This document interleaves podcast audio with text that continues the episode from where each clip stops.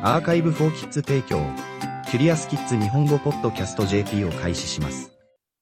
地球にはいくつの氷河期がありましたか？そして人間はそれを通して生きることができましたか？メイソンシー、8歳、ホップズ、ニューメキシコ州、アメリカ合衆国からの質問です。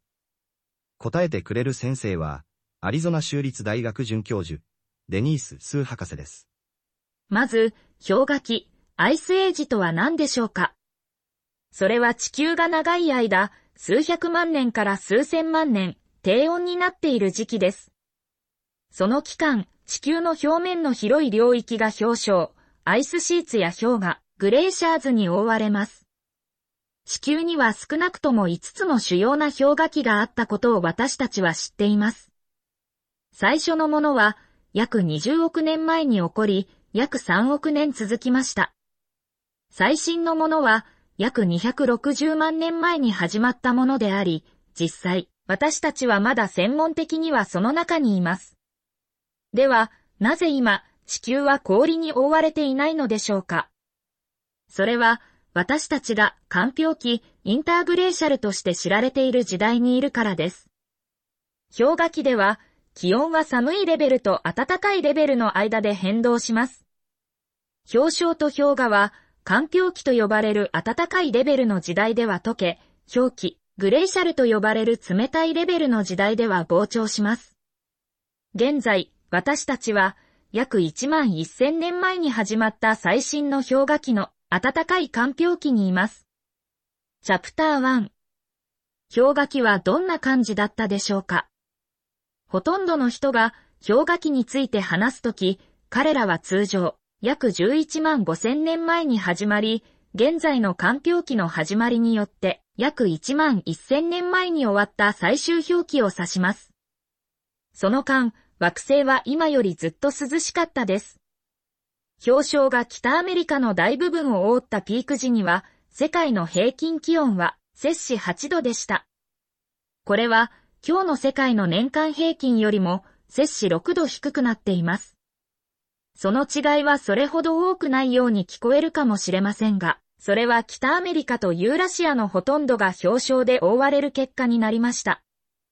地球の水のほとんどが氷晶に閉じ込められていたため、地球もはるかに乾燥しており、海面ははるかに低かったです。草原、または乾いた草が茂った平野が一般的でした。サバンナ、またはより暖かい草原、そして砂漠もそうでした。ヒグマ、カリブー、オオカミなど、氷河期に存在する多くの動物はあなたに馴染みがあるでしょ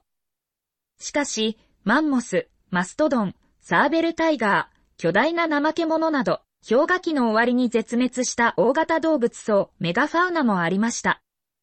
これらの動物が絶滅した理由については様々な考えがあります。一つは、メガファウナと接触した時に、人間が彼らを絶滅に追いやったことです。チャプター2待ってください。氷河期に人間がいたのですか？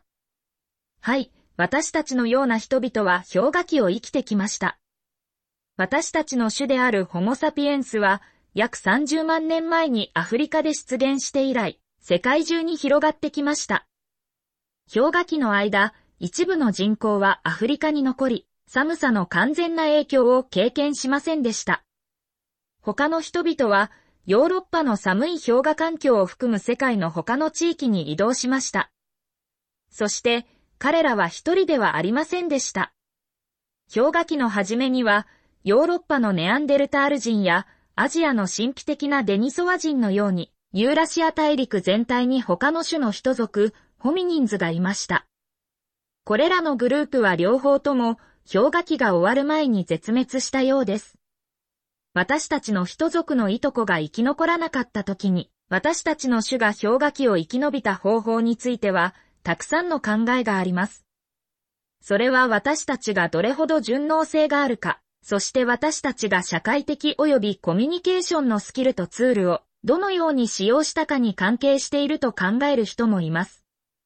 そして、氷河期の間、人間は頑固に居座らなかったようです。代わりに、彼らは新しいエリアに移動しました。長い間、氷床が溶け始めるまで人間は北アメリカに入らなかったと考えられていました。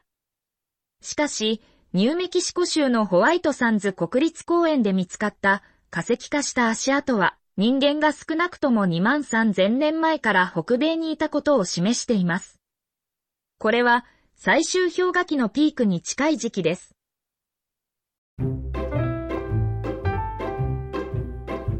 キュリアスキッズ日本語ポッドキャスト JP を終わります。この記事は、クリエイティブコモンズライセンス CCL の下でザ・カンバセーションと各著作者からの承認に基づき再発行されています。日本語訳は、アーカイブ・フォー・キッズの翻訳責任で行われています。ウェブサイトでオリジナルの記事を読めます。